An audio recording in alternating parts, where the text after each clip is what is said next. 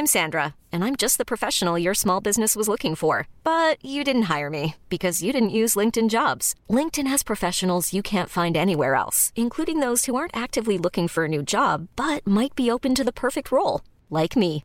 In a given month, over 70% of LinkedIn users don't visit other leading job sites. So if you're not looking on LinkedIn, you'll miss out on great candidates like Sandra. Start hiring professionals like a professional. Post your free job on linkedin.com/achieve today.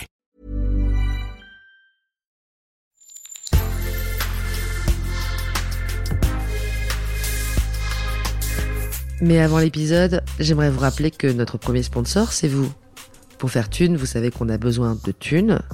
Ça prend du temps, du travail de montage, de journalisme. Je vous épargne le fichier Excel des coûts.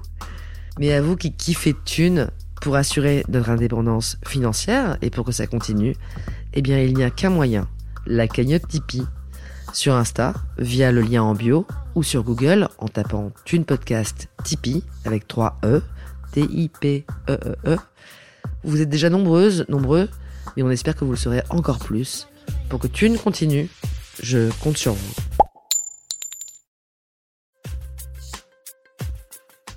Thune, le premier podcast intime sur l'argent.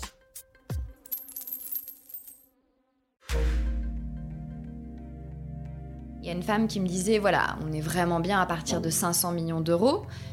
Euh, ensuite, il y a les moins riches qui sont autour de 100 millions d'euros, et puis il y a ceux qui sont entre 10 millions et 100 millions d'euros. Euh, donc déjà, j'ai l'impression que ces gens-là ne se mélangent pas forcément.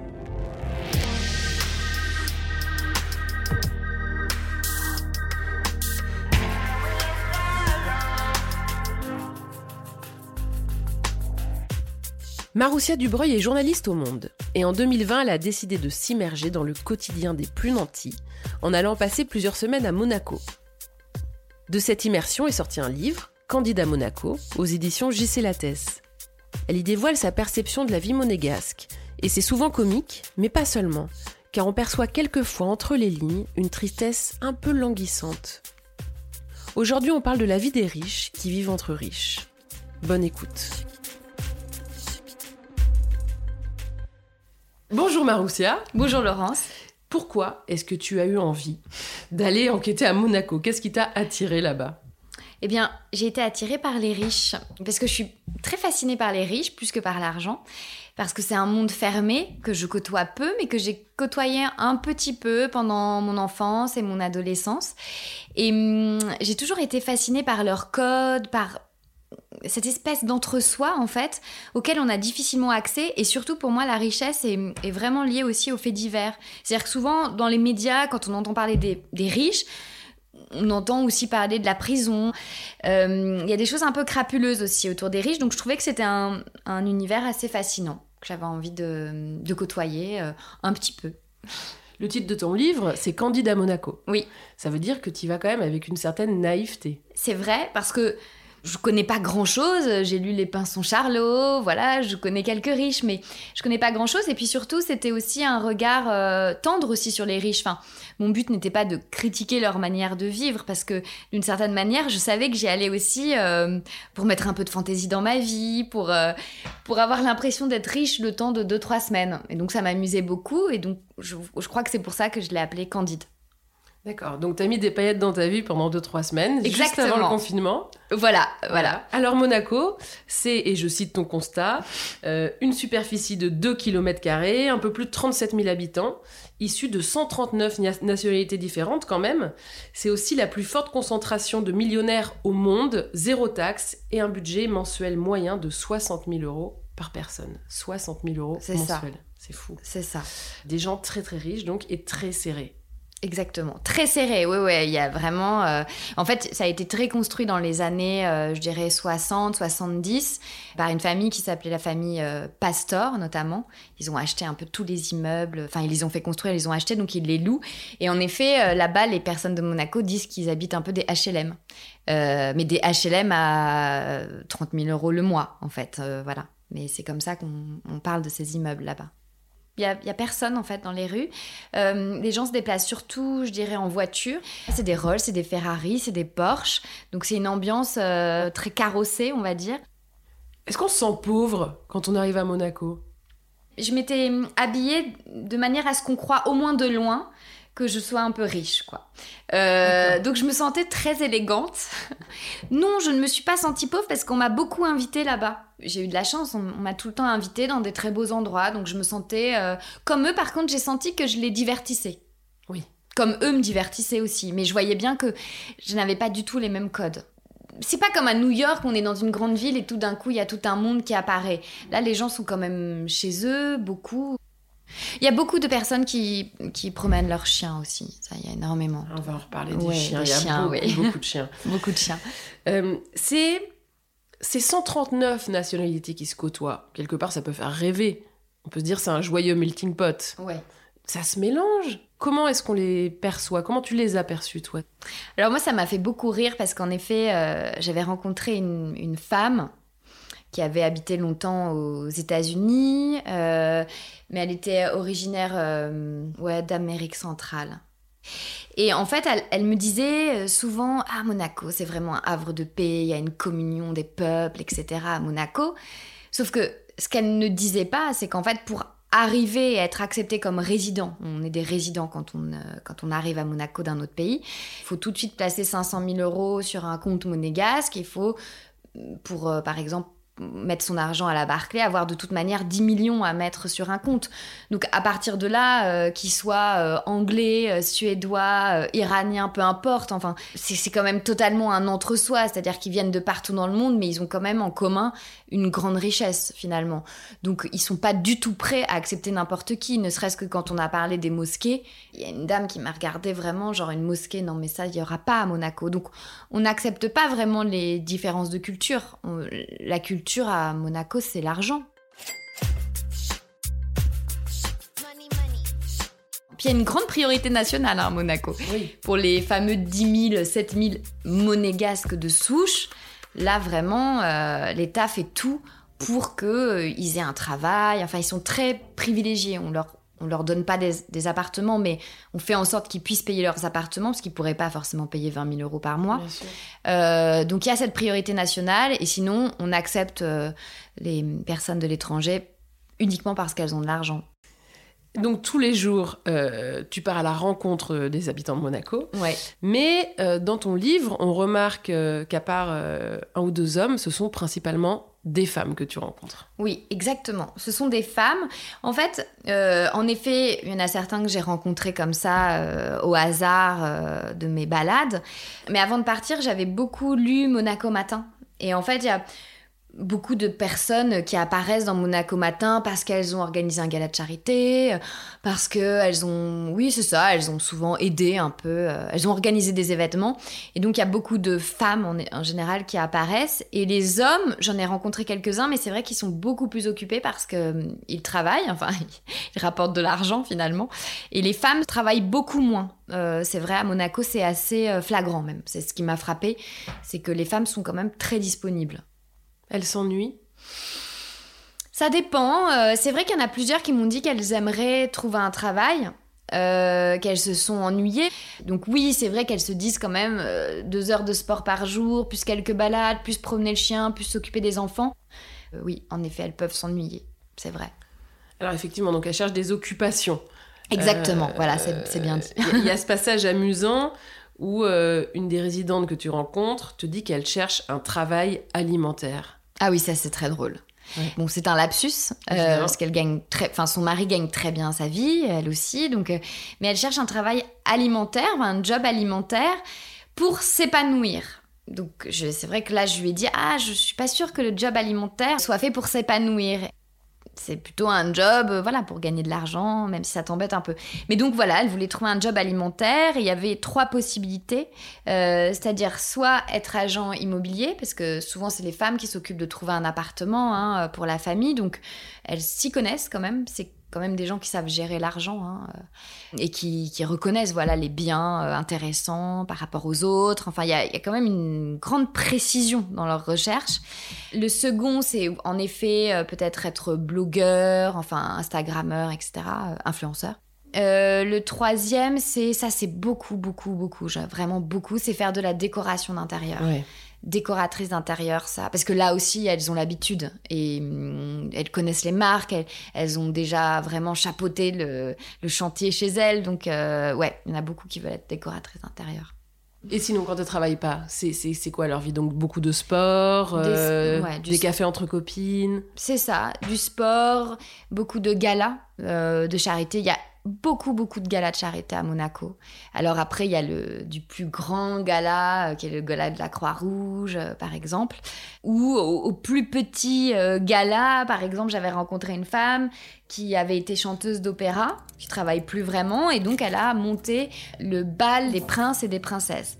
C'est une occupation, c'est un travail qui l'occupe franchement toute l'année, parce qu'elle doit faire venir des gens un peu célèbres. Elle voilà.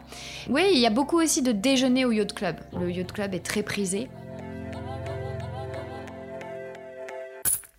Tu, écris aussi euh, sur cet agent immobilier que tu rencontres et qui te fait visiter un appartement.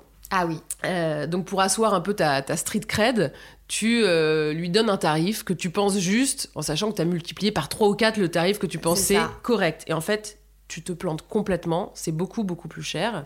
Et par la suite, tu découvriras d'ailleurs qu'un studio, c'est euh, un million. Voilà, c'est ça, exactement.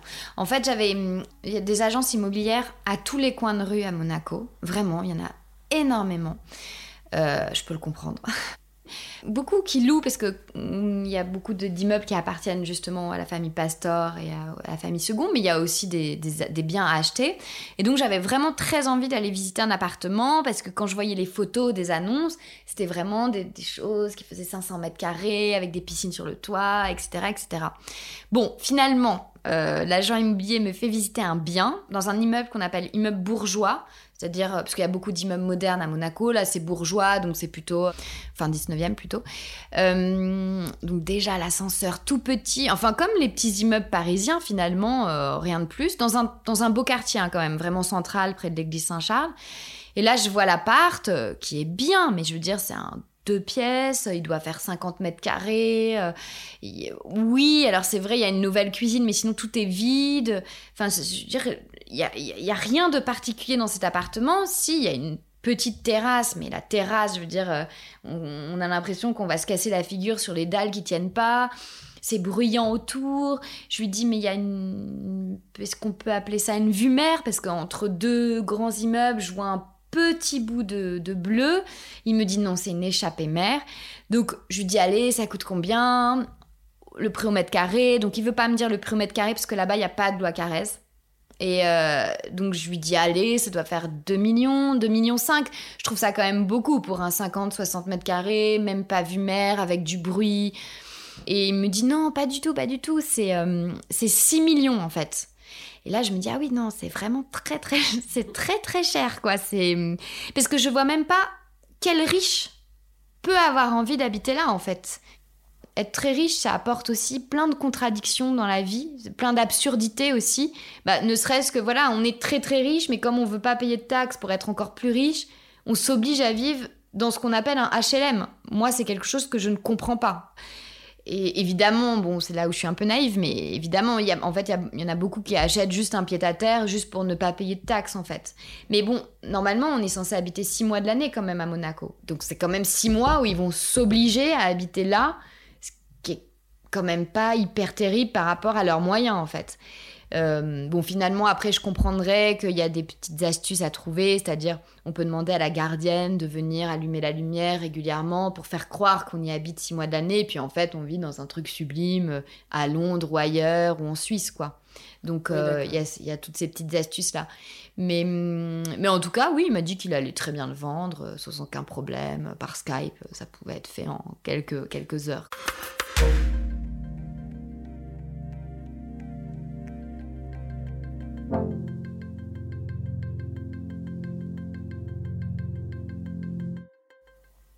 Va parler un petit peu des, rapports humains à mhm. Monaco. Euh, donc, est-ce que la richesse euh, des monégasques influe sur les rapports euh, amicaux, sur les rapports amoureux, sur la séduction? Qu'est-ce que tu as observé? Moi, j'ai l'impression quand même que c'est difficile quand on est très très riche d'être ami avec des personnes qui le sont beaucoup moins enfin me semble-t-il, parce que déjà même au sein de Monaco, il y a des richesses très différentes. Il y a une femme qui me disait, voilà, on est vraiment bien à partir de 500 millions d'euros. Euh, ensuite, il y a les moins riches qui sont autour de 100 millions d'euros et puis il y a ceux qui sont entre 10 millions et 100 millions d'euros.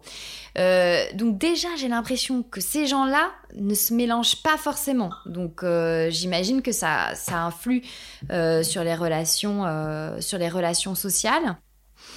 C'est compliqué. Moi, par exemple, j'ai une amie justement qui a vécu à Monaco et que je rencontre d'ailleurs pendant l'enquête il y a plein de choses, c'est tout bête, mais c'est compliqué. Par exemple, si elle vous dit euh, Viens, on va au restaurant. Bah, moi j'adore aller au restaurant, sauf que je peux pas me permettre de me faire inviter systématiquement. Et c'est des restaurants où je sais que la note sera à 200-300 euros par personne. Et donc c'est c'est parfois difficile de, de dire et j'ai pas j'ai pas forcément les moyens de payer ça. Là je parle pour moi, ça peut être compliqué en fait.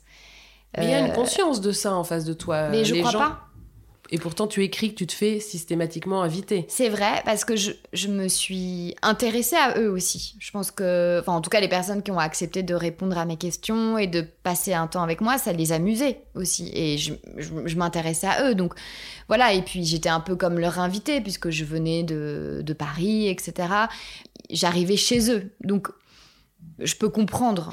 Mais quand après on est vraiment dans une amitié, euh, c'est compliqué de se faire inviter euh, tout le temps. Enfin, c'est compliqué et je suis pas sûre vraiment qu'il y ait une vraie conscience de ce que les autres gagnent. Je crois pas. C'est quand même des gens qui peuvent gagner 30 000, 40 000, voire plus par mois. Et ça encore, c'est des petites euh, richesses. Hein. Enfin, je veux dire, on est d'accord.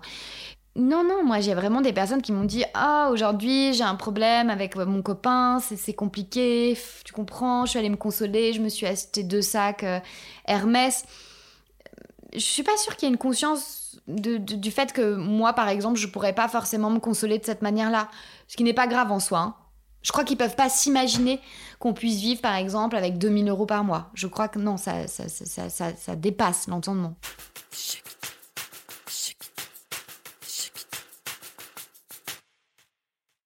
Alors, il y a un autre, euh, un autre chapitre dans, ton livre qui m'a intéressé, c'est euh, tout ce rapport au corps des super riches. Euh, alors, les femmes font par exemple beaucoup de chirurgie esthétique. Oui. Mais pas forcément à Monaco. Non, pas à Monaco, parce que Monaco n'est pas très réputé pour sa médecine. Alors non seulement elle n'est pas réputée pour sa médecine, même si par exemple on se casse une jambe et qu'on doit voilà se faire réparer la jambe, c'est pas tellement là qu'ils vont qu'ils vont aller voir le chirurgien. Mais euh, pour la chirurgie esthétique, surtout comme c'est un tout petit territoire et qu'on recroise quand même euh, des personnes dans les soirées, dans les fêtes, enfin. Euh, c'est compliqué d'être là pendant un mois avec ces, bandelettes là sur la tête, etc. Donc souvent c'est des femmes. Hein. Après il y a aussi des hommes qui font de la chirurgie esthétique, mais donc souvent elles vont dans la clinique luxueuse à Los Angeles ou en Italie, à Milan. À Milan on m'a conseillé beaucoup Milan. voilà pour des petites injections on va à Nice. Euh, mais généralement, elles préfèrent le faire pendant voilà un mois de repos, de vacances, et puis elles reviennent, elles sont toutes belles. Euh. Et puis, il y a aussi le coaching sportif qui occupe beaucoup euh, ah oui, les monégasques. Il y a un coach qui te raconte que son boulot est tellement psychologique, tellement prenant, qu'il doit lui-même se faire coacher mentalement par un préparateur. c'est ça, exactement. En fait, les coachs ont des coachs, voilà, euh, les coachs physiques sportifs ont des coachs plus, on va dire, spirituels, parce qu'il y a ce qu'on appelle le syndrome du coach sportif là-bas. Le syndrome du coach sportif, c'est quoi? C'est-à-dire qu'on passe sa journée en tant que coach euh, avec des personnes ultra riches. Généralement, les coachs viennent de Nice. Hein. Ils habitent pas à Monaco ou de Roquebrune. Enfin, c'est plutôt de Nice. Euh, donc, ils passent leur journée dans des villas incroyables. En plus, ils sont extrêmement bien considérés euh, à Monaco, un peu à l'anglaise, ils m'ont dit, comme des espèces de spin doctors, où ils passent du temps, bon, avec des hommes ou des femmes qui leur racontent leur vie euh, et qui même les font participer, qui les invitent à des dîners, qui les invitent à des galas, qui les invitent en vacances parce que comme ça, elles ont leur coach, mais en même temps, elles s'entendent bien. Il y a une espèce d'amitié quand même qui naît avec le coach sportif. Et donc, quand le coach sportif revient chez lui à Nice dans son 40 mètres carrés, ça lui fait un peu bizarre. Cette rupture de vie, quoi, de mode de vie entre la journée et quand ils rentrent chez eux. Et donc, souvent, ils sont suivis par un coach qui leur permet de, de mettre de côté aussi tout ce que les riches partagent avec eux. Euh, que ce soit l'argent, mais aussi des femmes qui leur racontent des histoires d'amour, qui n'en finissent pas, ou qui même beaucoup essayent de les séduire aussi. Enfin, il y en a beaucoup qui m'ont dit qu'ils étaient, euh, voilà, qu'ils se faisaient pas mal draguer.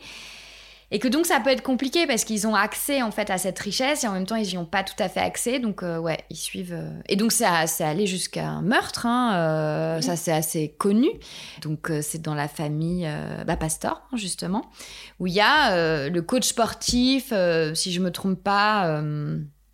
Bref, qui a été embrigadé en fait par, euh, par le gendre de la fille, Pastor, enfin d'une des filles, c'est une grande famille, et qui a euh, tué la mère en fait. Euh, voilà, il a fini par tuer la mère. Et donc tous les coachs sportifs de Monaco, enfin ceux qui se réunissaient dans un petit café, je crois que c'est l'Ariston, se disaient voilà, c'est le syndrome du coach sportif. Il a été happé en fait, vampirisé par cette famille jusqu'à aider au meurtre en fait. Alors de fil en aiguille, donc tu rencontres plein de gens à Monaco, mais aussi beaucoup de petits chiens. Parce qu'à Monaco, il y a Oui. énormément de petits chiens. Il y en a 2000, C'est ça. ce qui est 2000. beaucoup. Pas mal, Euh, ouais. Et alors tous ces petits chiens ont eux-mêmes des coachs. Ils ont des coachs, ils ont plein de choses pour eux. Ils ont surtout une boutique en fait euh, qui s'appelle Only for Pets, qui vend plein de choses pour eux, des petites robes, des petits jupes, des petits gâteaux, plein de trucs, des macarons, euh, des petits jouets euh, où il y a marqué euh, Louis Vuitton mais avec un- une lettre qui change, bon bref. Et au sous-sol de cette boutique, en effet, ils ont l'espace spa. Euh, voilà, c'est un spa. Donc en fait, c'est un espace toilettage, hein, clairement. Mais il y a des petites bougies, il y a de la musique, etc. Donc euh, ouais, ils ont le droit à leurs petits moments de bonheur et de plaisir, comme leur maîtresse. Il fait bon être chien à Monaco. Ouais. Euh, alors le salaire minimum à Monaco, il est de euh, 1700 et quelques euros. Ouais. Est-ce que le fait que les pauvres y soient moins pauvres que quasiment dans tous les pays du monde les rend moins malheureux ou plus heureux? Alors ça, j'avoue que j'ai rencontré surtout des personnes très riches. Donc euh, j'ai... Enfin, ce qui était drôle, c'est que parmi les personnes très riches, je rencontrais beaucoup de pauvres en fait. J'avais l'impression de rencontrer que des pauvres. Parce qu'à chaque fois que je rencontrais quelqu'un de riche, elle me disait mais... Moi, je suis pas riche. Parce qu'en fait, il y a tellement toujours plus riches que personne n'est riche là-bas. Mais en vrai, ils sont quand même riches. Après, j'imagine qu'il y a des gens tristes comme partout, mais c'est... ou de temps en temps, mais j'ai pas tellement eu accès, mais c'est vrai que j'ai plus rencontré des ultra riches, où j'ai senti une certaine euh, solitude aussi. Mais bah, de ces femmes, justement, qui étaient euh, dans leur appartement, à attendre un peu que leur enfant revienne de l'école ou que leur mari revienne, ça oui. Mais j'ai moins rencontré les monégasques. Est-ce que tu as eu l'impression que l'argent faisait le bonheur Que le luxe rendait plus heureux? C'est la question qui tue. Oui, c'est vrai. Bah, parmi les personnes que j'ai rencontrées, euh, pas spécialement. En fait, c'est un peu comme pour tout. J'ai l'impression que les personnes qui, parmi encore hein, la peut-être la vingtaine, trentaine de personnes que j'ai rencontrées, les personnes qui assumaient totalement leur richesse. D'ailleurs, il y en avait, je pense à une en particulier, qui euh, qui assumait totalement tous les prix d'école, euh, combien son mari pouvait lui donner tous les mois, etc. Enfin, quelque chose de totalement assumé, qui a son porte-clés Louis Vuitton, qui a tout, c'est un, panneau publicitaire, là, cette personne-là, enfin, je veux dire, tout en marque. Donc cette richesse et ce, ce plaisir d'être riche est totalement assumé, donc d'une certaine manière, bah, c'est une femme qui a réussi euh, son rêve en fait. Après, voilà, c'est chacun son rêve, mais en tout cas, je l'ai sentie euh, très à l'aise dans ce monde et très heureuse. En plus, c'était une femme très dynamique parce qu'elle euh, organise des galas, elle organise des événements. Donc, euh, je l'ai sentie tout à fait épanouie, hein, vraiment. Après, d'autres où c'était plus compliqué parce qu'elles ont un peu... Par exemple, je pense à une autre qui était journaliste politique en Moldavie une jeune femme. Et puis, elle s'est mariée là-bas, et puis son mari a eu l'opportunité d'avoir un poste important à Monaco. Elle est arrivée, elle était heureuse, elle avait un grand love, mais elle m'a dit, je, je suis vite tombée en dépression parce que j'étais sur mon canapé, j'étais plus journaliste politique. Et finalement, voilà, pour essayer de, se remettre un peu sur pied, elle a créé un blog, un site internet, où elle est journaliste, mais plus lifestyle, euh, beauté, etc. Donc, clairement, euh, de la publicité pour les marques et pour les spas. hein. Donc, c'est quand même un peu différent. Et je- bon, par exemple, cette personne-là, non, à ce moment-là, je peux pas dire que j'ai senti comme ça euh, une femme totalement épanouie. Elle me disait qu'elle était souvent avec sa famille par Skype en Moldavie. Enfin, c'est quand même souvent des personnes qui ont tout quitter. Et d'ailleurs, il y avait une femme quand même qui m'a quand même dit, voilà, moi quand je suis partie de Russie, ensuite je suis allée à New York, ensuite maintenant on s'est installé à Monaco. Elle reprenait en fait une citation d'un sociologue, euh, dont je ne connais pas le nom, euh, qui disait voilà, les deux choses les plus difficiles dans la vie, c'est le deuil et c'est euh, le fait de déménager. Donc, moi, je trouve ça un peu fou de comparer les deux, mais en tout cas, elle a fait cette comparaison, en tout cas, elle, se l'est appropriée. Et elle me disait voilà, c'est pas évident d'arriver dans un pays qu'on ne connaît pas, avec des nouvelles habitudes, et en plus, sans travail, quoi. Euh, même s'il y a de l'argent, même si elle a vu une vue époustouflante sur la mer et qu'elle a un appartement époustouflant. Est-ce qu'il y a des clichés que tu as pu euh, démonter ou vérifier? Hmm, Est-ce que tu penses à un cliché en particulier ou pas?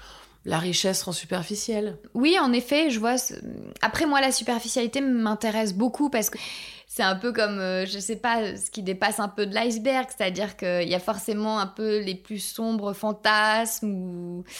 qui sont révélés en fait par cette super richesse. Quand on a les moyens de tout s'acheter, il faut quand même savoir ce qu'on s'achète.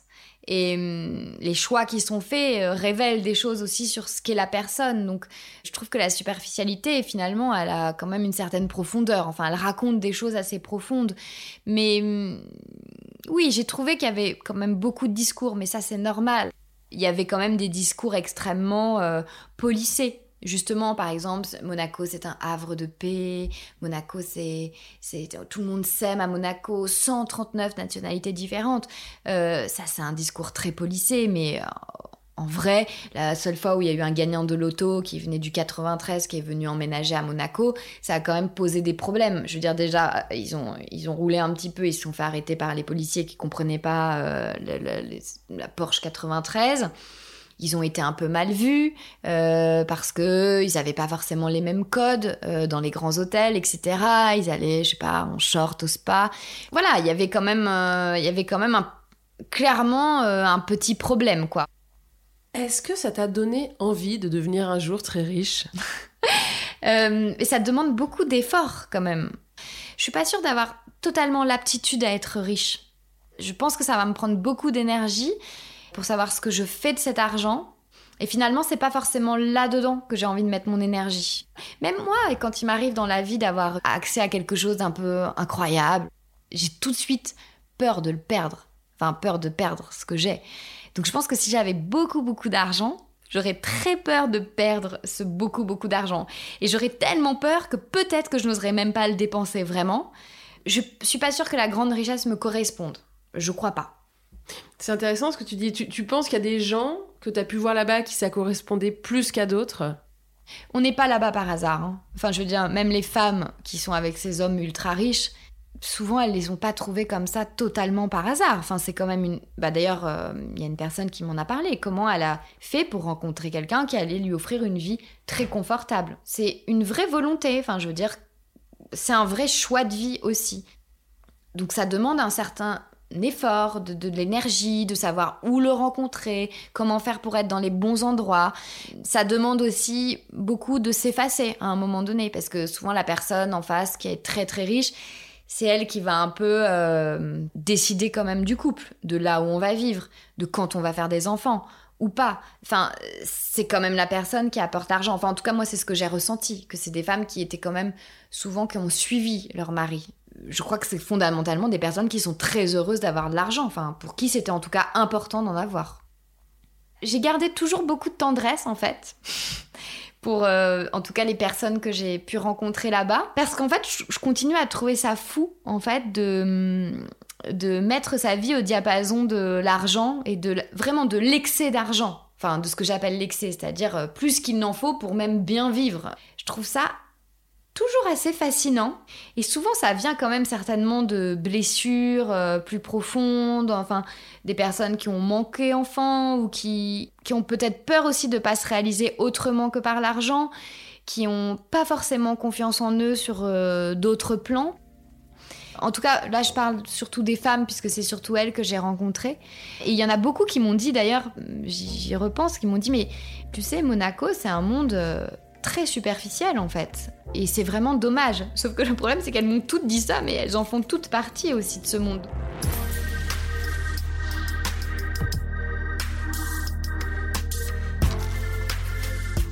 Vous avez écouté Thune, un podcast de Laurence Velli et Anna Borel.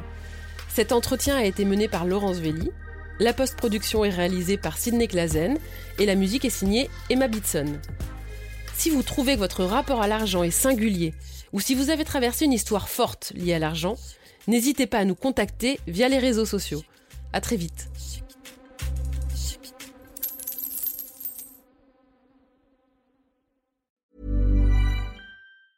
Hi, I'm Daniel, founder of Pretty Litter. Did you know cats tend to hide symptoms of sickness and pain? I learned this the hard way after losing my cat, Gingy. So I created Pretty Litter, a health monitoring litter that helps detect early signs of illness by changing colors, saving you money and potentially your cat's life. Pretty Litter is veterinarian developed, and it's the easiest way to keep tabs on your fur baby's health right at home. Go to prettylitter.com and use code ACAST for 20% off your first order and a free cat toy. Terms and conditions apply. See site for details.